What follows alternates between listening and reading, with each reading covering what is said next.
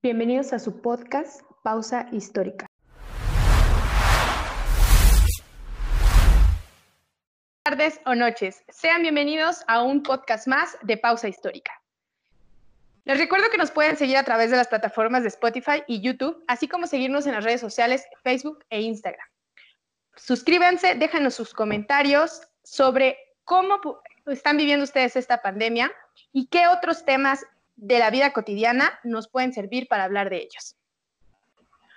Una vez más, desde la ciudad de Oaxaca, les saluda Aurora Flores y hoy para conducir este programa me acompaña Daniela Isasmendi. Hola Dani, buenas tardes, ¿cómo estás?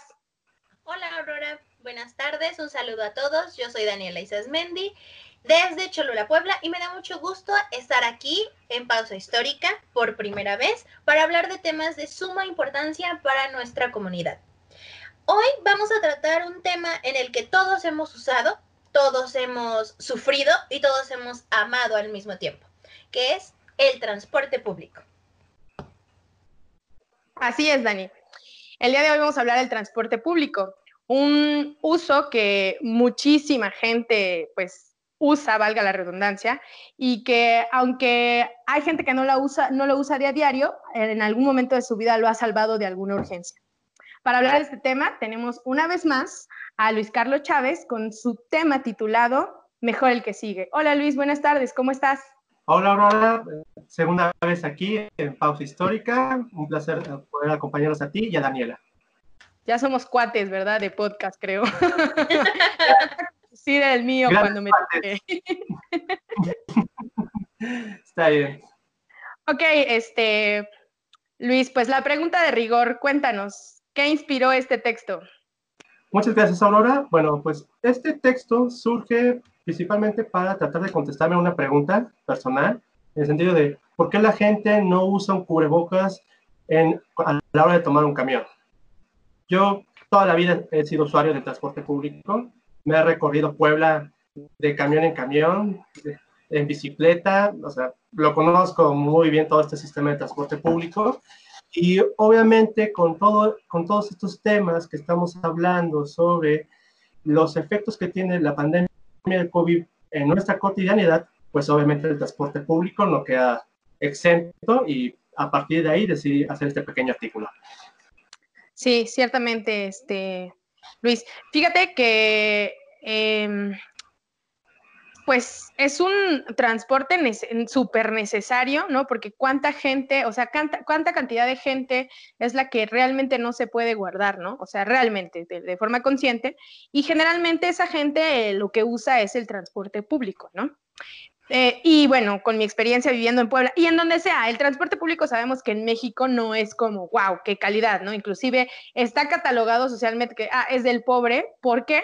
Porque no, no ofrece los servicios, eh, bueno, mejor, mejor dicho, no garantiza la seguridad y un buen servicio del transporte público, ¿no? A diferencia de otros países, ¿no? Que sí, que contamina menos, que es lo, lo, lo que debería uno de usar, sí, pero ya de por sí tu vida corría peligro, ¿no? Porque hay que reconocer que los asaltos, que las competencias y así, ¿no? Este, no vamos a hablar de algunas rutas, pero yo usaba todos los días el Loma Bonita y aso. O sea, yo decía, ¿para qué pagar tanto dinero e ir a Six Flags? Y aquí tengo todo, ¿por qué? ¿Siete pesos? ¿Seis pesos en esa época? Bueno, así que, bueno, ¿cuál es la realidad ahorita del transporte público en Puebla ante esto? Porque hay que recordar que en Puebla ya está el servicio eh, de transporte ruta que en el resto del país se conoce como Metrobús, contra el servicio público común que existe desde años atrás, ¿no? Entonces, ¿cuál es, cuál es la realidad entre estos y ante la pandemia, este, Luis? Bueno, la realidad creo que se podría partir en, dos. Por un lado, tenemos al sistema de transporte del Metrobús, línea 1, línea 2 y línea 3. En este, en este sistema, aquí las medidas de las medidas de contingencia que, ha intentado implementar el gobierno del estado son más efectivas. ¿Por qué? Se, se, utilizan, todos los usuarios tienen que utilizar cubrebocas, si no, no pueden ingresar a la red. Se te puede proporcionar gel antibacterial o en algunos casos los, estos, estos personal de seguridad te toman la temperatura con, con, las pistolas. Ya ven que están muy de moda estos, fake news de que las pistolas matan neuronas, pero Bueno, entonces, aquí vemos cómo las medidas que, que intenta implementar el gobierno para frenar la propagación son más efectivas en el sistema de transporte de ruta, por un lado. Pero esto no ocurre con el otro, la otra realidad, los camiones comunes a los cuales tú haces referencia, ¿verdad? En, en primer lugar, vemos que a pesar de, los intentos del gobierno, de las autoridades por incitar al uso de cubrebocas, en los camiones no se te niega el servicio si no te cubrebocas. Tú puedes tomar el camión como si nada, y eso, eso implica ya un, riesgo al tú, tomar, al tú como usuario tomar un camión, en primer lugar. Dos, el hacinamiento. Este sí es un problema muy grave todas las mañanas y de, mi experiencia hablo y creo que también de la experiencia de muchas personas que nos están escuchando. El camión de las mañanas siempre va lleno. Eh, es casi imposible encontrar un lugar.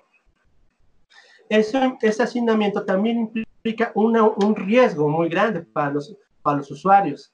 Entonces, estamos ante un panorama en el cual el usuario se tiene que, tiene que arriesgarse, tiene que tomar un camión, tiene que eh, enfrentar esa gran tensión de poder contagiarse en el camión. Y pues ante esa, ante esa adversidad, pues poco, poco puede hacer el usuario. Oye Luis, curiosamente, ¿eh?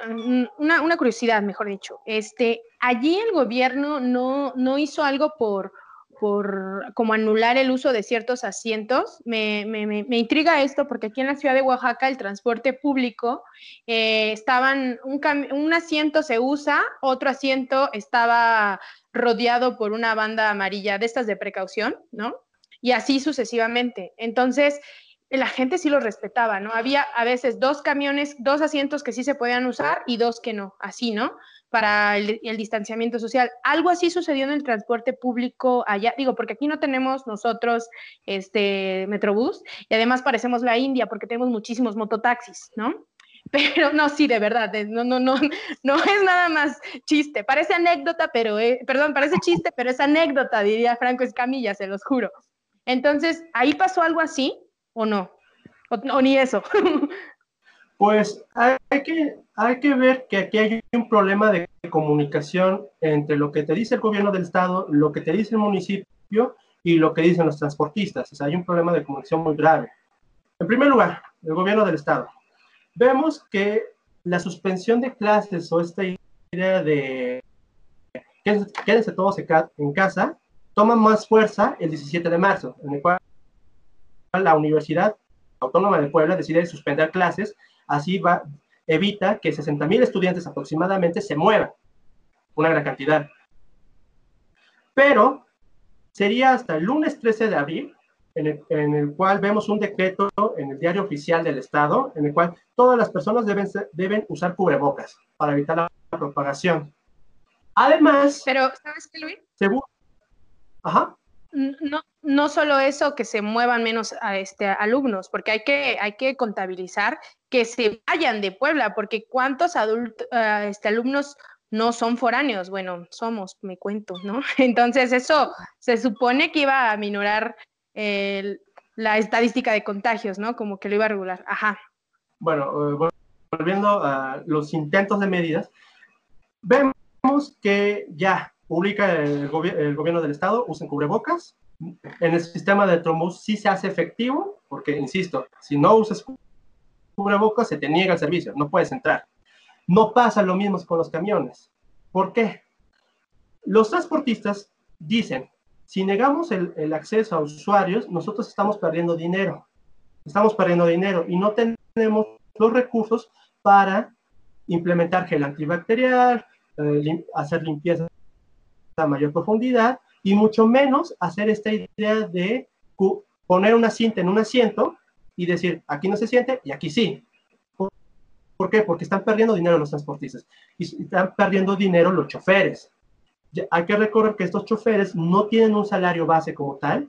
Ellos tienen que estar costeando lo que son gasolinas, el pago de una cuota al concesionario y por tanto, si estos transportistas se ven en la, en la obligación de no, no lleves a más usuarios, no rebases tu capacidad del 50%, muy, muy posiblemente esos choferes te digan, sí, pero pues si yo no, si no meto más gente a mi unidad, yo no voy a comer. Por tal motivo, esas medidas no, no son asimiladas por parte del transporte público, porque, por esa necesidad de eh, sacar una renta, sacar para comer. Exacto, Luis. Sí, es, es muy increíble a veces ver eh, antes de que se implementara el transporte público en Puebla, eh, el ruta precisamente, recordemos que había camiones que tenían entre cuatro y cinco choferes dependiendo de la ruta, así como chalanes que podrían decirse que también se llevaban una parte del pasaje. Cuando desaparece el camión, también desaparecen esos ingresos extra que tenían las personas y la gente. Ahora, Luis, mi pregunta sería, eh, sabemos que tu artículo es con tintes sociológicos, pero por eso no deja de ser histórico. Eh, ¿Desde cuándo podríamos recordar históricamente o rastrearlo eh, el origen de este problema en el transporte, porque todo tiene un origen. Entonces, ¿desde cuándo tenemos este problema en la ciudad de Puebla y a nivel general en México? Bueno, esta, esta respuesta me gustaría dividirla en dos partes. En primer lugar, a nivel nacional, a nivel estatal. Vemos que durante los últimos 15 años hay un aumento del presupuesto para movilidad es una realidad. Las estadísticas que saca un estudio de anatomía de la movilidad en México menciona eso, que sí, hay un aumento del presupuesto en cuanto a movilidad, pero mucho de ese presupuesto se destina para eh, el transporte privado, los automóviles. Esto es una realidad en Puebla, eh, con el famoso concreto hidráulico que anteriores administraciones pusieron, se incentiva el uso del automóvil, se va incentivando, se, Incluso vemos eh, ventas récords de automóviles en Puebla y, muchos de esos recursos no se, no se utilizan para modernizar el sistema de transporte público. O sea, vemos hay una descompensación en el sentido de que mucha gente está utilizando el transporte público, pero el transporte público no recibe el financiamiento adecuado para que esto se modernizara, para que esto se adquirieran nuevas unidades, sino que vemos unidades antiguas de hace 10, 15 años que no se pueden renovar y eso genera un problema de unidades viejas, pésimo servicio y a eso hay que agregarle también que eh, los índices de delincuencia, de inseguridad en el transporte público. Cada día son más, son más las noticias que escuchamos en la radio, en redes sociales, de que asaltaron a tal, ruta, a tal ruta, asaltaron aquí, asaltaron allá. Y eso implica que ya hay una, una baja en la calidad del servicio desde hace 10 años, por un lado. Por el otro, tenemos que tener en cuenta los aumentos de pasaje. De ser igual, Se, puede, se pueden rastrear el aumento de pasaje a 6 pesos o incluso el más, el más reciente de 6 a 8.50 Claro. Esto es muy importante resaltarlo. ¿Por qué? Cuando se sube el pasaje a 8.50, se acuerda que yo, yo concesionario, me aceptas el pasaje a 8.50 bajo la, bajo la responsabilidad de que yo tengo que modernizar mis unidades. ¿Cómo las voy a modernizar? Instalando cámaras de seguridad, tratando de, de arreglarlas para brindar un mejor servicio. Entonces, Cosa que hasta la fecha no hemos visto a, eso voy. te causa una polémica diciendo, no, se aumentó el pasaje, 850 es muy caro, estamos hablando de la ciudad de Puebla, una ciudad que sí ha resentido mucho eh, eh, económicamente hablando, si, hay un, hay Claro, los salarios nos dan para eso. Los salarios se han estancado en Puebla y se nota mucho. Entonces, está esta polémica, entonces el gobierno del estado dice, ¿saben qué? A la comunidad estudiantil no les vamos a aplicar el pasaje de 8.50, sino va a haber un descuento estudiantil.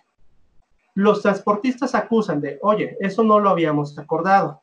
No se acordó, en ningún momento se acordó esta rebaja y por tanto, según sus estimaciones, realmente los transportistas están cobrando por pasajero, por pasajero, 6 6.25, 6.50 en lugar de los 6 pesos, según sus, sus estimaciones.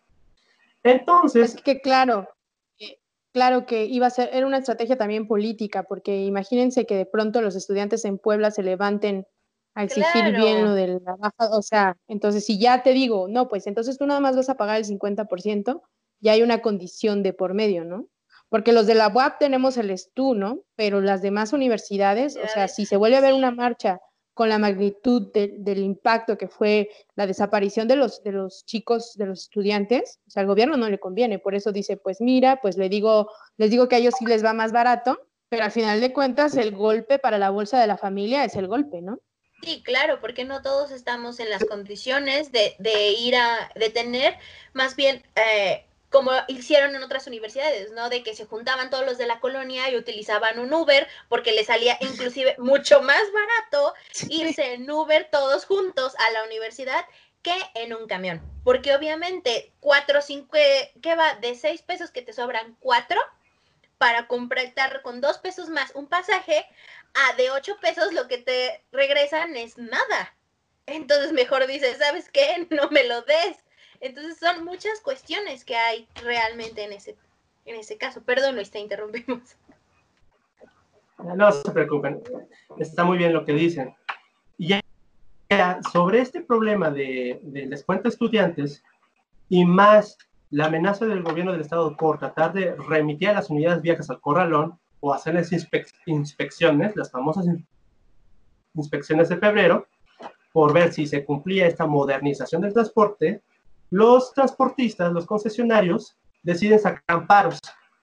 Esta idea del amparo de que, ¿sabes qué? Contra esta, contra esta ley o contra esta acción del gobierno, yo me amparo y así me evito cumplir con las normas bajo la idea principal de que yo no tengo los recursos necesarios para modernizar el transporte. Eso es fundamental. Eh, los transportistas dicen, no tenemos los recursos, por tanto no podemos modernizarlos. El aumento de 8.50 más el descuento de estudiantes es insuficiente para costear la modernización que pide el Estado. Entonces, ya vemos que hay, hay, hay una pugna entre el gobierno del Estado con los transportistas. Hay una falta de comunicación. Y eso se va a agravar más con la pandemia, en el sentido de que Ahora todos, todos deben usar cubrebocas, quien no use cubrebocas se les va a denegar el servicio. Los transportistas argumentan, no, no, no podemos cumplir tales medidas porque nos afectan a nosotros. Si ya de por sí el no tener estudiantes o no tener gente en la calle merma, no es, merma las ganancias que tenemos o merman los ingresos, todavía con las medidas que quieren que el gobierno implementar, menos. Es imposible. Por tanto, hay una desconexión y aquí es esto ya es el problema que nosotros estamos viviendo. Así es, Luis. Bueno, Luis, ya yéndonos hacia la recta final de este eh, episodio, em, ¿tienes alguna anécdota que te haya traumado en una, una más a la, a la situación que estamos viviendo de manera concreta? ¿Tendrás alguna anécdota ahí? Porque seguro que hay, o sea, en el transporte público te pasan muchísimas cosas, ¿no? Eh, de hecho, sí, eh, varias anécdotas, y más durante esta pandemia, pero yo resalto una. Eh, un día fui, fui con mi señora madre a comprar algunos materiales para construcción a una tienda determinada. Ya obviamente tomamos el transporte público de ida y de regreso, y al momento de tomar el transporte público, toda la iba lleno, literal se llenó, todos los asientos, gente parada, y sufrí un estrés como no tienen idea. Un estrés en el cual la gente no usaba cubrebocas. Claro. Había personas hablando por celular. Y yo como usuario, que a pesar de que yo tenía mi cubrebocas, a pesar de que tenía, tomaba yo mis medidas, tenía un gel antibacterial y y trataba de no hablar y, y suave chamarra, todo, eso, que me generó un estrés brutal en el sentido de que, ¿cómo podemos viajar así si me pueden contagiar? O sea, así, me dieron ganas de bajarme del camión, de, decir, ¿sabes qué? Yo aquí le voy a decir a mi mamá, a mi mamá hay que bajarnos, no, no, no, no podemos seguir aquí. Y pues eso es el, pero eso es el pan de cada día, diciendo, no, oye, pues si hay, Me pasó en el banco. Sí, claro. hay unidades con camión, con llena, pues eso va a ser importante. Esa es una. La última anécdota, fue en el momento en que el gobierno hace inspecciones y, y amenaza llevar corralón a las unidades, muchas veces pasó el fenómeno de la mordida. Diciendo, oigan, no, no, ¿qué tal si lo dejamos en, en- en tal, en tal precio y ya no me llevan al corralón? Y eso aplicó tanto para los transportistas como para los, los el transporte privado con el hoy no circula. Como no estaban bien reglamentados, Claro. esto se volvió en un instrumento para, la- para moches, para mordidas por parte de las autoridades y pues generaba otro problema más allá de los muchos que tenemos. No, y es que, ¿sabes qué, Luis? Eso fíjate que yo lo he visto en muchas cosas, ¿no? Que como buenos mexicanos, no sé por qué tenemos este instinto de romper la ley, ¿no? O sea, siempre de buscar salirnos con la nuestra. O sea, es muy, muy fácil lo de los, lo de los, este, supermercados. O sea, nada Ay, más Dios, puede no. entrar uno, uno, pero entonces fingimos que no somos familia y entramos todos. O sea, esta, yo, yo lo he visto, bueno, lo he visto y digo, esta necesidad de, de decir, yo, so- ah, porque aparte eres chingón, ¿no? O sea, eres chingón porque Claro. vi- vi- viste, le hiciste menso a la ley. No, no, mijo, o sea, eh, estamos en una circunstancia en la que necesitamos disciplina. O- obviamente no se ha visto en el mexicano, ¿no? Porque cuántos estamos ya así como yo, por favor, queremos salir, pero aquí seguimos, mientras que otros jamás se han metido, ¿no? Entonces es, como tú dices, yo también veía esto, es propenso a que se juegue el- el- el- el- la mordida en todo, ¿no? O sea, de diferentes Claro. maneras. Bueno, Dani. ¿alguna pregunta más? Sí, claro. Eh, yendo a esto, precisamente, ¿cuál sería para ti, Luis, una propuesta viable para poder detener esta, estos problemas que tenemos? Porque ya sabemos que la gente está poniendo loca con que, ay, la pistola me va a dar cáncer de cerebro. Te das ganas de decirle, ay, señora, por favor, métase a su casa y cállese la boca, ¿no? Porque, Dios, o sea, ver, ver nada más ver los memes que están saliendo en internet de que te hacen idiota con la pistolita y aparte te quitan el agua de las rodillas. Yo digo, Dios, gente, ¿qué ha hecho de este El mundo? líquido, no? el líquido. El líquido de las rodillas, perdón. Es así como que cuando dices, Dios, ya. Antes pensábamos que el internet hacía daño, pero no, no sé, no sé, yo siento que estamos viviendo muy fuerte la Edad Media, o sea, es como la Edad Media del siglo. XXI, ¿no? o sea, fuertísimo. Todo Es lo que tenga que ver ciencia está descartado, o sea, no. Hay una serie de conspiración en contra de la ciencia, ¿no? Y un montón de mitos sin sustento, pero que la gente cree que tienen sustento, ¿no? Y dice, sí, claro. ¿estoy en la Edad Media o, qué pasó? ¿Qué no estamos- Paralelismos. Entramos en un hoyo negro. No, no, no. Exactamente. Por eso a mí me llama mucho la atención. ¿Cuál sería una propuesta? Eh, Porque obviamente hay muchas personas radicales que dicen ya, a la tiznada, todos Mm. maten a todos los que están afuera y que no usen pobrebocas. Tampoco es la solución. Ya Diosito se encargará de eso, ¿verdad? Pero nosotros como historiadores, como científicos sociales, ¿cuál sería una propuesta para esto, Luis? Para decir, ah, tengo el hilo negro ya resuelto. Bueno, yo lo que he visto eh, en mi experiencia personal, vemos cómo pequeñas acciones pueden hacer mucho. Ejemplo, el camión que la ruta que mencionaba Aurora, eh, la base de donde salen estos camiones, ya pusieron sus anuncios con marcador, con pluma, pero eh, sus anuncios de si no usas cubrebocas, no te vamos a dar acceso al, al servicio. Genera, genera consecuencias muy grandes. ¿Por qué? Ya, ya, ya me asomo, yo me asomo, yo tomo ese camión y ya más gente empezó a usar el cubrebocas diciendo, bueno, pues si no van a subir, pues ni modo, voy a tener que usarlo. Y esas pequeñas Como acciones generan grandes beneficios. Como en Igual, el súper, que hasta que nos dijeron no Ajá. puedes entrar de plano y les negaron la entrada, ya dijeron, pues, ah, me tengo que poner el cubrebocas, ¿no? Así, porque Sí, porque aparte si no hubieran nos habido muchas Lady nos Pizzas. cuide, ¿no? O sea, si, si ya era ironía, ironía que hubieran sacado una ley de, de este, esta ley del, para, para este, la gente que va, que bebe y conduce, ¿no? Y que estén estos, este, se me fueron ahorita el torito y todo eso, ¿no? Es, o sea, estás, si lo razonas, te cobran por cuidar tu vida, amigo. O sea, te tienen que llevar a la cárcel y castigarte porque tú no eres responsable, ¿no? Igualito con este show, ¿no? Sí, es cuando te das cuenta que por este tipo de personas el shampoo tiene instrucciones. Totalmente. o sea, literal, porque no encuentro otra forma, ¿no? O sea, es que yo también estoy de acuerdo contigo, Luis. De pocas acciones hacen la diferencia. Esto va para también para nuestra audiencia, ya para cerrar. Por favor, gente, quédense en su casa. El termómetro no les hace daño, no les mata las neuronas. Eh, usen su cubrebocas, por favor, el gel antibacterial, sanitizante, lo que ustedes quieran. Pero cuídense mucho, por favor. Me los deja más estúpidos TikTok que el termómetro.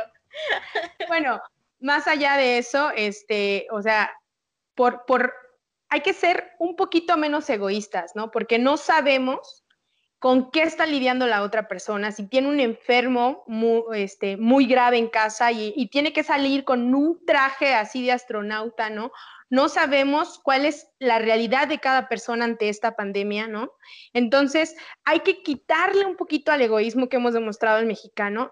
No nos va a pasar nada si nos ponemos nuestras, nos cubrimos nuestras manitas, nuestra carita, bellos vamos a seguir siendo, así que por favor, lávense las manos, usen cubreboca, usen la careta y si de verdad no tienen a qué salir, no salgan. O sea, nosotros entendemos que allá hay otro contexto por los espacios de las casas, pero todos estamos viviendo esta situación, este estrés. Todos tenemos que ser empáticos. Si no somos fuertes ahora, pues pues para esto, para esto está la vida. La vida siempre está siempre tiene este tipo de etapas. Les recordamos que estamos en las redes sociales. Cuéntenos qué les pareció este capítulo. Te doy las gracias, Luis. Muy buen tema. Da para mucho, mucho, como todos los temas que hemos tenido, pero el tiempo no nos deja. Muchas gracias, Dani, por tu compañía. Qué lindo, por lo menos, este, verlos así a la distancia por estos sagrados medios de comunicación. Este, redes sociales abiertas para ustedes, Spotify y YouTube. Eh, y pues nada, muchas gracias a todos ustedes, a los que ya son fieles a nosotros. Vamos a seguir produciendo más trabajo. Que tengan una excelente tarde. Hasta luego.